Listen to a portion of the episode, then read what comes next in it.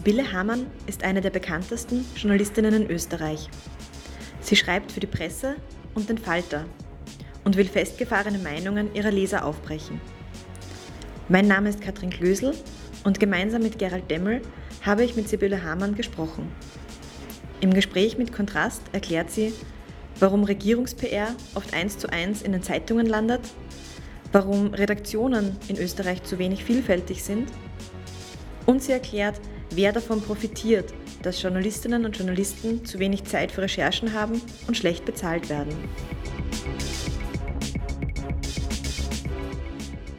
Frau Hamann, wie sind Sie eigentlich Journalistin und später Kolumnistin geworden? Könnten Sie uns das ein bisschen erzählen?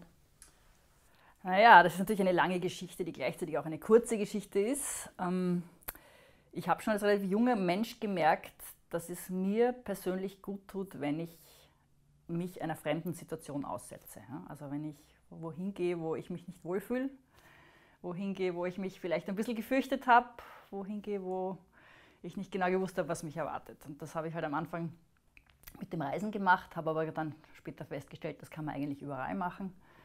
Ähm, diesen kleinen Widerstand überwinden, diese Scheu, zum Beispiel mit fremden Menschen zu kommunizieren. Ich habe gemerkt, ich habe mich immer davor gefürchtet, bevor es passiert ist und war nachher immer sehr zufrieden und sehr froh, wenn es mir trotzdem gelungen ist.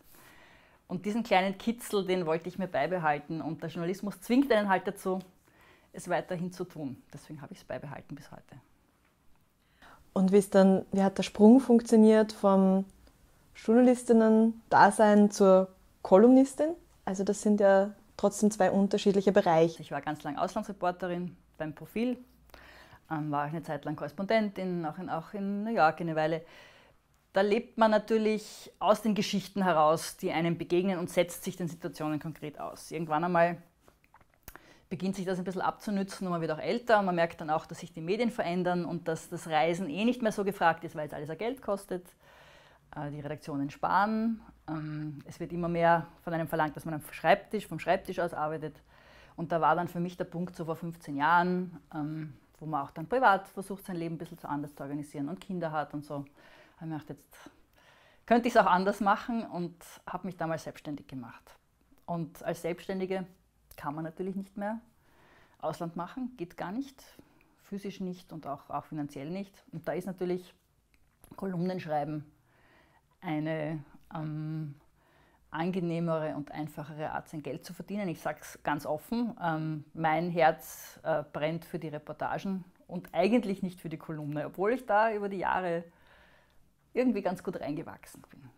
Aber die Reportagen, also das, man kann ja in der Nähe auch das machen, was man in der Ferne macht. Ich mache den Falter sehr gerne Reportagen wo ich dann auch gemerkt habe, die Welt ist, findet ja nicht nur draußen statt, die findet ja auch hier statt in unserer unmittelbaren Umgebung, ja, draußen in den Geschäften, wo ich einkaufen gehe, in den Schulen, wo meine Kinder hingehen. Die Welt ist ja da. Und da gibt es so viel, was man sich genauer anschauen kann und wo man diese Fremdheit und diesen Kitzel und dieses Ungewohnte genauso erleben kann. Kolumnisten und Kolumnistinnen sind ja Meinungsjournalistinnen, so könnte man es vielleicht irgendwie zusammenfassen. Ähm, was, was braucht man denn da dazu? Was muss dann, wie muss so eine Meinung sein, dass man sie abdrucken kann? Was ist die Voraussetzung, eine Kolumnistin zu sein? Die wichtige Voraussetzung haben Sie gerade genannt, man muss eine Meinung haben. Und das ist natürlich etwas, was mich ja generell nervt, weil ich ja finde, es sind viel zu viele Meinungen schon in der Welt draußen und viel zu wenige neue Geschichten. Also an sich mache ich jetzt, schreibe ich hier weiter an etwas, was ich grundsätzlich gar nicht so gut finde auf der Welt. Die Hauptsache von, vom Kolumnistinnen-Dasein ist allerdings, glaube ich, eher, dass man sich als Person, als Identifikationsfigur oder irgendwie so auch als, als, als Projektionsfläche zur Verfügung stellt für andere. Ich habe das ganz stark gemerkt, ich mache das ja bei der Presse, die an sich jetzt ein konservatives Blatt ist. Da bin ich sowas wie ein Fremdkörper-Feigenblatt, wie immer man das nennen mag. Ja? Aber ich merke schon, dass also auch mit den Lesern, sage ich jetzt in der männlichen Form, weil die mögen mich meistens besonders nicht, über die Jahre sowas auch wie eine Beziehung wächst im Negativen. Ne? Also ich antworte ja auf eigentlich jeden, jede Leserzuschrift, die ich bekomme, manchmal auch nur knapp, immer versuche ich sehr freundlich zu sein. ähm, ich merke, dass, dass, dass ich für die etwas darstelle, auch wenn die sich wahnsinnig über mich ärgern. Offenbar freuen sie sich dann doch, dass sie sich jede Woche über mich ärgern können. Und da entstehen Beziehungen und ich glaube, das ist es, was die Leute von einem erwarten und auch brauchen. Was sehen Sie denn Ihre Aufgabe als Kolumnistin, jetzt zum Beispiel bei der Presse, da irgendwie ähm, wollen Sie den Schwachen eine Stimme geben? Äh, äh, leisen, leisen Meinungen lauteres Gehör verschaffen, die Demokratie äh, stärken, die Welt retten? Oder was ist die Aufgabe eigentlich so? so? Na, ein bisschen von jedem. Allerdings, ich glaube ja sehr stark daran, dass jeder Mensch sehr vieles an widersprüchlichen Dingen in sich vereint. Ich glaube ja zum Beispiel, dass Menschen nicht per se total rechte Rassisten sind oder total linke Gutmenschen. Ja? Ich glaube tatsächlich, dass jeder Mensch Anteile davon irgendwie hat und dass es sehr von den Umständen und von den Erfahrungen und von den Beziehungen abhängt, welche Seite von jemandem wachgekitzelt wird. Ja? Also ich glaube zum Beispiel nicht, dass Menschen grundsätzlich bösartig auf die Welt kommen, ja? auch wenn sie oft sehr bösartig handeln. Und was, was, was das ist, was ich so gern hätte, ist mit vielleicht Kolumnen und Texten versuchen, irgendwie diese Stelle zu finden in jemandem, wo es die unerwartete Seite weckt. Ja? Also vielleicht einen, einen, einen leisen Zweifel sehen in festgefahrenen Meinungen oder, oder vielleicht so einen, einen, einen Henkel finden, um, ein, um einen Bereich zu öffnen, der nicht so offensichtlich da liegt. Also deswegen, ich, hab, ich arbeite ja für zwei unterschiedliche Auftraggeber hauptsächlich, das ist der Falter und die Presse und ich beobachte an mir, dass ich so Themen, die man ganz klassisch jetzt als Falter-Themen betrachten würde, zum Beispiel Flüchtlinge, ja, lieber in der Presse schreibe und umgekehrt Themen, die man in der Presse verorten würde, zum Beispiel Unternehmertum, Geld, ja, äh, da lieber im Falter unterbringen möchte. Also ich möchte irgendwie eigentlich immer dort sein, wo es nicht passt. Sie haben schon gemeint, Sie wollen so ein bisschen äh, etwas herauskitzeln, was vielleicht ähm, irgendwo tiefe Menschen da ist oder etwas abbilden, was in einer Zeitung vielleicht sonst weniger Platz hätte. Was macht denn für Sie eine gute Kolumne aus insgesamt? Und was macht insgesamt im Journalismus eine gute Geschichte aus? Das sind jetzt zwei verschiedene Fragen. Was sie vielleicht verbindet, die beiden Fragen, ist, äh, beides muss irgendeinen Aha-Effekt beinhalten, irgendwas Neues. Also eine, eine Kolumne, die eine erwartbare Meinung wiedergibt, finde ich langweilig. Eine Geschichte, die etwas erzählt, was ich jetzt eh mir schon ungefähr so ähnlich vorgestellt habe, finde ich auch langweilig. Also diesen, diesen kleinen Funken, dieses Neue, dieses Aha, ähm, das habe ich ja noch nicht gewusst. Dieses genauer hinschauen, genauer nachfragen, vielleicht ist das auch, was beide verbindet. Ja? Bei, bei den Argumenten genauer nachfragen, stimmt das jetzt wirklich? Nur weil es gut klingt, ist es auch wahr? Ja? Entspricht das auch, ist es auch, wenn ich es anbinde an meinen Alltagserfahrungen, macht das dann auch einen Sinn oder klingt das nur auf einer abstrakten Ebene gut? Und wenn ich es jetzt austeste in der Wirklichkeit mit meinen Kindern draußen auf der Straße, mit, mit, mit wildfremden Leuten, stimmt das Argument dann immer noch? Und umgekehrt bei den Geschichten. Ähm, es sind generell viel zu wenig neue Geschichten auf der Welt, Geschichten aus erster Hand, Geschichten, die wirklich erlebt wurden, ähm, wo man dabei war, wo man etwas Neues erzählt gekriegt hat. Da gibt es einen irren Mangel und ähm, die Wirklichkeit überrascht ähm, immer.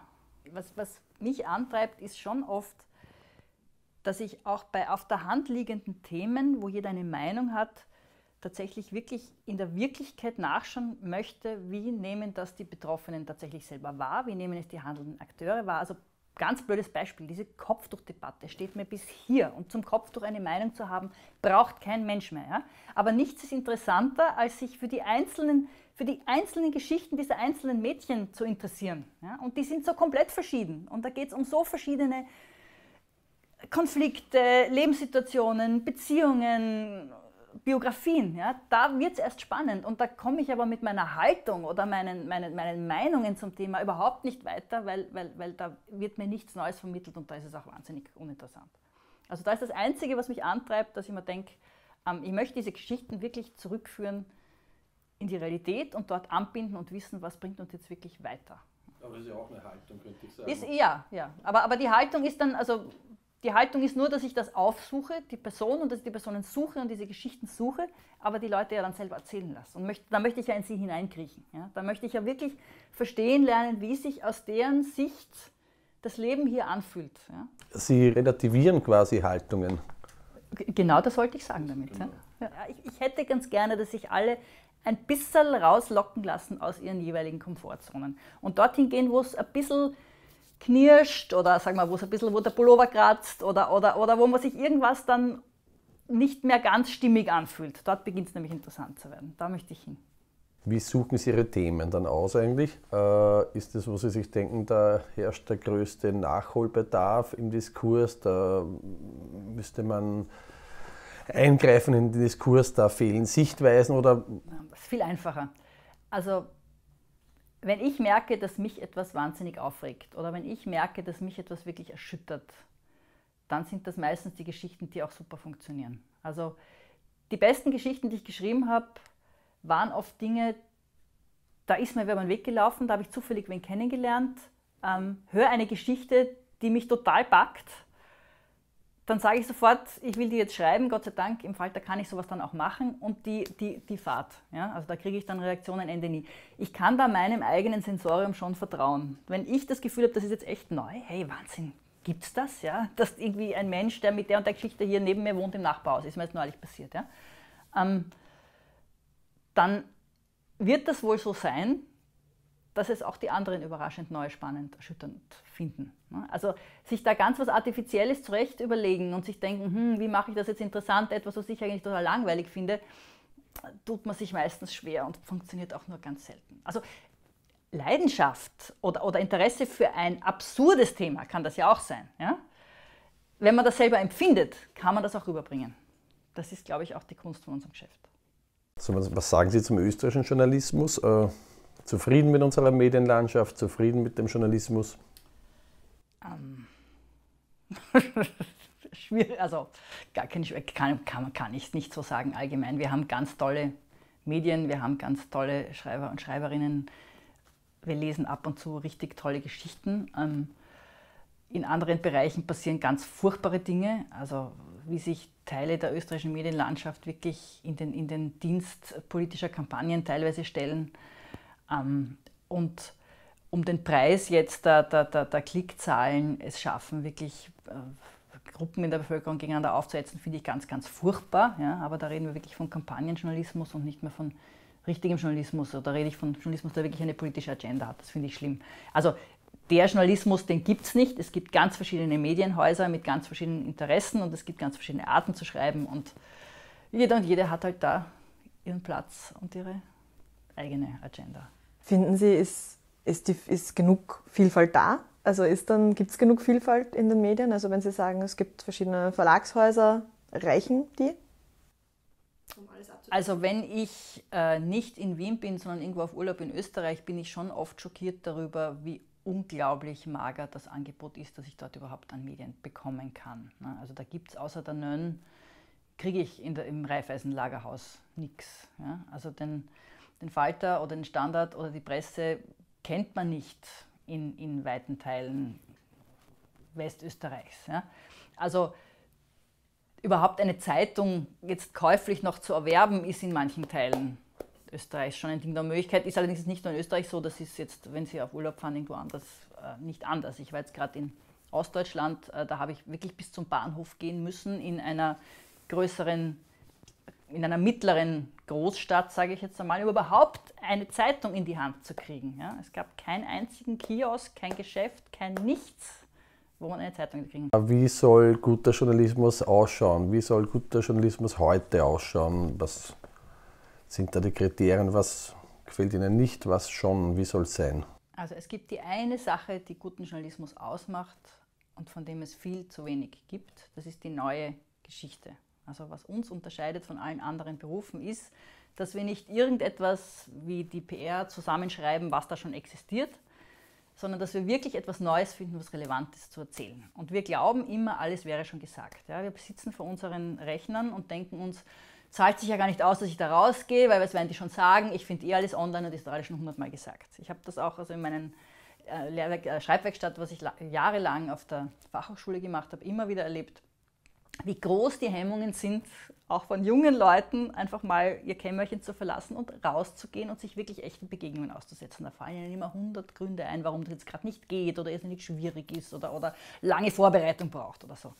Und jedes Mal, und ich schwöre wirklich, dass es jedes Mal noch passiert, wenn man sie dazu zwingt und sagt, ihr müsst es aber jetzt, ja, ähm, wo anklopfen, wo anläuten, mit wem reden, kommen alle zurück mit leuchtenden Augen und, und, und roten Wangen und erzählen einem, ihr könnt euch nicht vorstellen, was mir passiert ist gerade. Ja?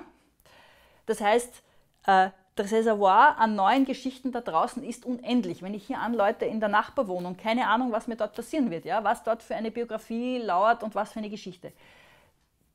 Wir sind nur wir, wir, in, in, in, diesem, in dieser Masse an Geschichten, die wir aus dritter Hand jeden Tag vor die Tür gespült kriegen, ist uns ein bisschen äh, die Lust abhanden gekommen, diese neuen Geschichten suchen zu gehen. Und das wäre so dass der, der Kern des Journalismus, wenn wir auf den ab und zu wieder zurückkommen und zurückfinden, dann glaube ich, haben wir, haben wir das gefunden, was den Journalismus relevant erhält auf Dauer.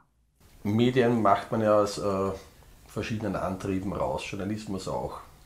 Die einen machen jetzt vor allem Geld mit Medien, die anderen wollen zum demokratischen Diskurs beitragen oder was auch immer.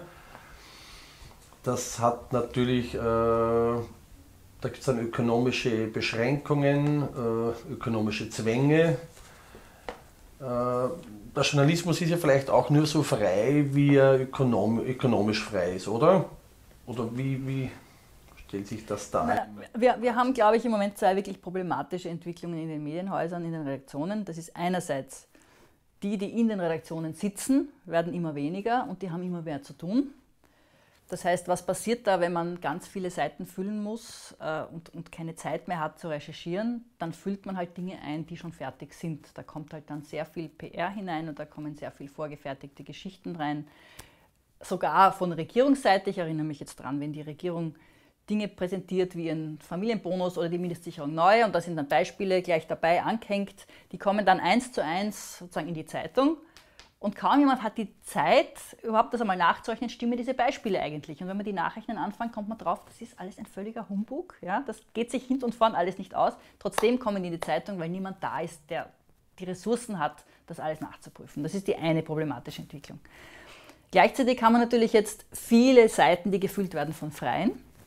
Und da sprechen wir wirklich auch von einem Entlohnungssystem, das absolut nicht der Zeit angepasst ist. Also wir werden nach, Freie werden nach Zeilen bezahlt und nicht nach Aufwand. Das ist natürlich auch äh, völlig kontraproduktiv, weil ich kann schneller mal mit irgendetwas einfach Seiten füllen und Zeilenhonorar kriegen. Die relevante Information, wo viel Recherche drinsteckt, wie soll ich den Zeilen bezahlen? Und da frage ich mich schon, wer hat ein Interesse dran, ja, dass genau diese Geschichten, nämlich die Recherche, die jetzt wirklich Zeit braucht und wo nicht immer ganz viele Zeilen rauskommen dabei, sondern wo womöglich auch einmal was ins Leere läuft, wer hat ein Interesse daran, dass diese Art Journalismus weniger stattfindet. Und da reden wir natürlich schon von den Menschen, die etwas zu verbergen haben, die die Macht in dieser Gesellschaft haben, von Unternehmen, von Regierungen, von anderen Gruppen, die ja, sich freuen, wenn keiner genauer nachfragt. Ähm, das finde ich verheerend und jede staatliche Medienförderung, die ihre demokratiepolitische Aufgabe ernst nimmt, müsste genau dort anfangen und da gezielt fördern, wo es um Ressourcen für Recherche geht. Damit hat natürlich keiner eine Freude und ich bin gespannt zu beobachten, ob das irgendjemand ähm, relevant genug findet. Wenn man, wenn man sich die Auflagen ansieht, jetzt sagen wir bei den Printorganen in Österreich, dann sind aber, sag ich mal vorsichtig, ohne da wen äh, zu beleidigen, aber es sind schon die, die am Auflagenstärksten, bei denen die Qualität, das nicht die allerhöchste ist. Also die Zeitungen haben doch eine höhere Auflage in Österreich, die, wo sagen wir, das inhaltlich ein bisschen flacher ist, ein bisschen mehr Kampagnenjournalismus ist, äh, weniger, weniger Recherche ist. Die haben doch mit Abstand die höheren Auflagen. Es hat auch McDonalds einen höheren Umsatz als ein Gourmet-Restaurant. Ja? Also das ist doch bei allem so. Ja? Das, also ja. Äh, Qualität, was kostet Qualität ein bisschen schwieriger zu konsumieren ist als Junkfood. Und natürlich, klar, Junkfood ist am Ende, also gerade wenn wir jetzt nicht nur die Printzeitungen hernehmen, sondern uns auch schauen, was gibt es an, an, an Medieninhalten gratis verfügbar, dann ähm, ja klar, ist das natürlich, sind das Inhalte, die jemand anderer will, dass wir das schnell konsumieren. Ich, ich, ich, ich vergleiche das wirklich tatsächlich manchmal mit dem Essen. Ja? Also Junk ist, ist, ist umsonst und da wollen wir auch nicht so genau wissen, was drinnen ist. Wenn ich genau wissen will, was drinnen ist, muss ich, muss ich äh, Bio-Aufschlag zahlen, um in der Analogie zu bleiben. Na, wenn wir bei dem Bild bleiben, dass ähm, qualitativ hochwertige Dinge was kosten und die dann sozusagen Luxusprodukt werden, also so wie gute Geschichten, so wie gutes Essen und schlechte Geschichten, wie schlechtes Essen. Aus demokratiepolitischer Sicht haben wir schon den Konflikt, dass wir natürlich schon auch wollen, dass die Masse jetzt auch von Wählern und Wählerinnen sich nicht ausschließlich von Junk ernährt in diesem Sinn, sondern tatsächlich auch Zugang hat zu relevanter und verlässlicher Information.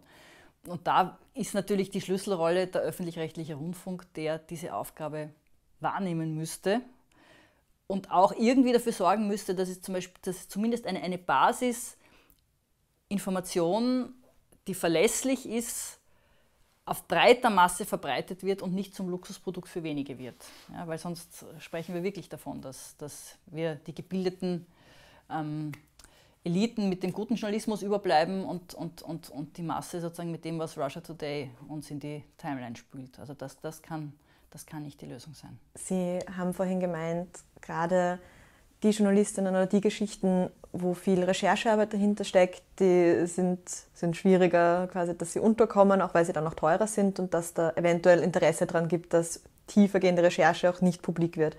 Jetzt schreiben Sie ja einerseits für ähm, die Presse, andererseits auch für den Falter, eine Zeitschrift, die erst kürzlich als sogenanntes, unter Anführungszeichen, sogenanntes kritisches Medium da ähm, eher, sagen wir mal, fast schon attackiert worden ist ähm, in Bezug auf dieses, ähm, man bezeichnet das so Medienzensur-Mail und dergleichen.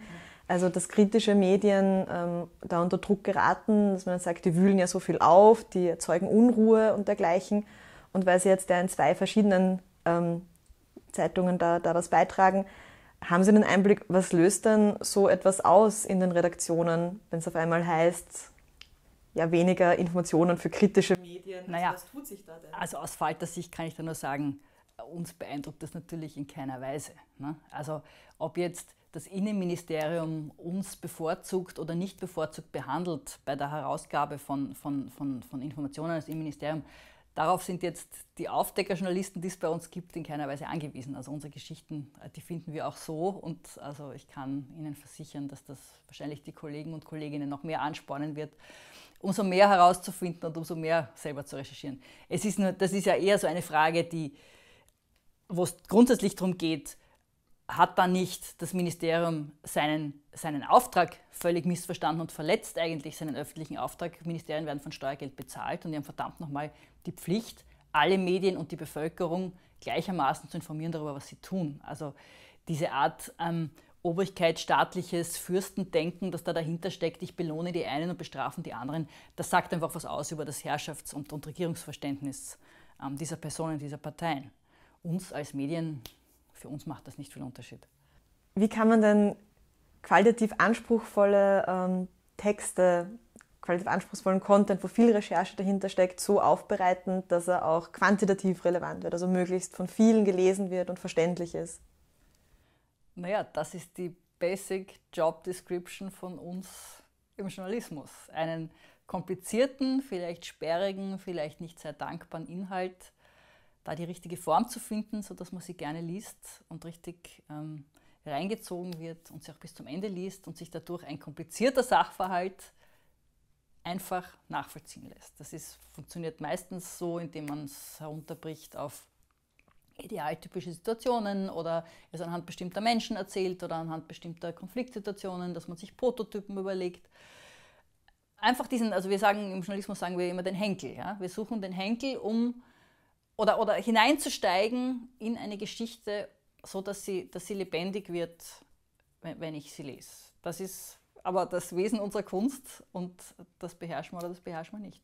Sie haben eine Kolumne geschrieben, da ging es um ja, den Abgang von Maria Vasilako aus der Politik und haben da kritisiert, es ist irgendwie schade, weil ähm, das bedeutet, dass gerade Migrant Migrantinnen so eine Person, eine Identifikationsfigur weniger haben und haben gemeint, das ist eben schade, dass Politik in den ersten Reihen nicht so vielfältig ist wie die Bevölkerung. Und wenn man sich jetzt aber anschaut, wer Leitartikel schreibt, wer in der Pressestunde Frage stellt, beispielsweise wer moderiert, ähm, wer in den Chefredaktionen sitzt, habe ich mir gedacht, so vielfältig wirkt das dann aber auch nicht. Also wie kommt es, dass diese Vielfalt ähm, in Medienhäusern nicht so ist wie das ist ein, ein riesiges Defizit, das, glaube ich, inzwischen auch die meisten Redaktionen als wirkliche Leerstelle und als, als, als, als Defizit wahrnehmen.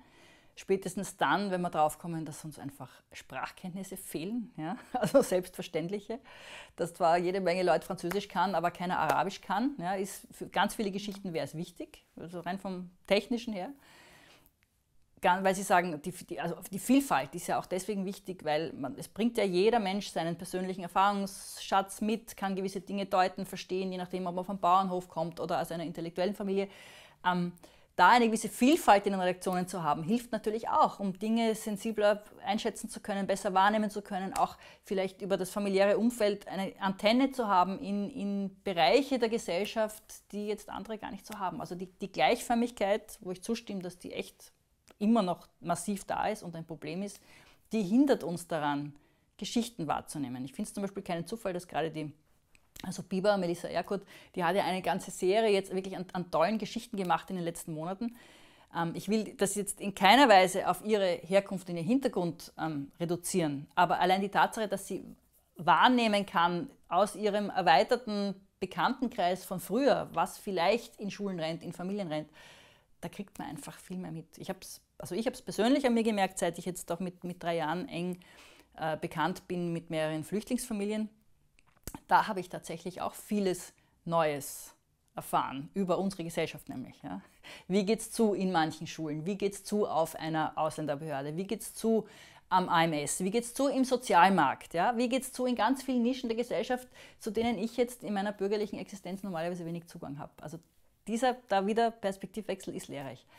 Wenn wir es schaffen könnten, also unser Mitbewohner hier wohnt hier im Nebenzimmer, ist ein, ist ein junger Fotograf aus Syrien, der inzwischen beim Standard in der Online-Redaktion arbeitet und wiederschneidet. Ähm, der geht seinen Weg, macht das ganz super. Ähm, toll, dass der Standard sich den geholt hat. Äh, nicht nur, weil er ein toller Journalist ist und Fotograf, sondern auch, weil der einfach an Lebenserfahrung und an Kompetenzen Dinge mitbringt, die anderen Redaktionen fehlen. Was natürlich jetzt Migrantenbiografien betrifft, da kommt schon noch ein anderer Punkt auch dazu. Man kann es nicht ausschließlich auf Diskriminierung zurückführen. Ja? Also an sich suchen Redaktionen Menschen mit Migrationsgeschichte. Ich habe gemerkt auf der FH, wie schwierig es war, überhaupt äh, Kandidaten und Kandidatinnen zu finden bei den Bewerbern, beim Assessment Center. Ja, wir haben Händeringend, die man schaut, wo sind, wo, wo sind bitte die, die jetzt nicht aus dem Waldviertel, aus dem Borg kommen, sondern, sondern Menschen mit einer interessanteren nicht so geradlinigen Biografie. Da ist das, da, die Anzahl der Bewerber sehr klein. Warum? Das ist auch eine Sache, die sich sozial erklären lässt. Klassische Aufsteigerkinder aus Familien, aus, aus, aus, aus sozial benachteiligten Schichten, da macht man in der ersten Generation klassische Karrieren wie äh, Arzt werden, ähm, Anwalt werden, da, geht, macht, da tut man Wirtschaft studieren. Das war in Österreich nicht anders in den letzten 30 Jahren. Aufsteiger, Kinder studieren etwas, wo man dann auch wirklich sicher einen Job hat, ja, wo man auch die Eltern unterstützen kann, womöglich, wo man ein bisschen was von dem zurückgeben kann, wenn der Aufstieg schon so hart war. Ja. Ähm, Studien wie Journalismus oder, oder sei es Kunst oder sonst was, sind äh, Studien für Menschen, die aus privilegierten, ähm, geset gesetzten Haushalten kommen, wo es keine Rolle spielt, schnell einen gut bezahlten Job zu finden. Das heißt, da beißt sich unsere Katze in den Schwanz, weil je prekärer die Situation, die ökonomische im Journalismus, desto sicherer muss man von zu Hause Ressourcen mitbringen, um sich das überhaupt leisten zu können. Das ist auch ein Grund, glaube ich, warum gerade aus sozial schwachen Schichten wir so wenig Menschen im Journalismus haben. Schreiben tut dann quasi die zweite Generation. Schreiben tut dann erst die, die, die, die Kinder der, der Ärzte. Ja? Die kommt dann in den Journalismus. So, aber so, so wie auch in Österreich. Ja? Da gibt es die Idee, dass es einen linken Mainstream gibt, einen linken feministischen, journalistischen Mainstream in Österreich, der den Diskurs bestimmt. Und äh, dann gibt es quasi die, die dagegen antreten äh, und dem was entgegensetzen und provozieren auch und äh, also wird dann bewusst, also was die Leute von der bei uns von den Identitären so Sendungen eingeladen, immer wieder, um dem was entgegenzusetzen, auf Servus TV vielleicht. Ja, das ist eine Attitüde, die mir wahnsinnig auf die Nerven geht. Also so so inszenieren immer, dass man so tut, als wäre der Mainstream links und würde regieren und die Feministinnen wären an der Macht und wir müssten uns jetzt sozusagen rebellisch rechts dagegen auflehnen. Das ist eine, eine, eine reine Masche und eine Behauptung. Also schauen wir uns um. Die Rechten sind an der Macht. Ja? Also das ist der Mainstream, das ist auch der Mainstream in der veröffentlichten Meinung, wenn ich mir die äh, bestimmende Macht der Kronenzeitung anschaue. Also dieses Opfergetue und dieses Weinerliche und dieses, ach, ich bin so arm und ich muss mich auch auflehnen und man verbietet mir alles zu sagen und ich darf ja nicht, geht mir mächtig auf die Nerven und damit möchte ich mich eigentlich in meiner Arbeitsrealität nicht allzu lange auseinandersetzen. Ja, na, manchmal habe ich das Gefühl, die arbeiten sich noch an irgendeinem, an dem einen linken Geschichtslehrer ab, den sie vielleicht in der Schule hatten. Und haben aber nicht bemerkt, dass sich die Welt inzwischen gedreht hat. Eh genauso, wie sie es eigentlich wollen. Das war die Journalistin Sibylle Hamann auf Radio Kontrast, unserem Podcast. Wenn euch die Sendung gefallen hat, sagt es euren Freunden weiter oder hinterlasst uns eine Bewertung auf iTunes oder Soundcloud. Wenn ihr uns Feedback geben möchtet, schickt uns eine Mail an redaktion.kontrast.at. Bis zum nächsten Mal.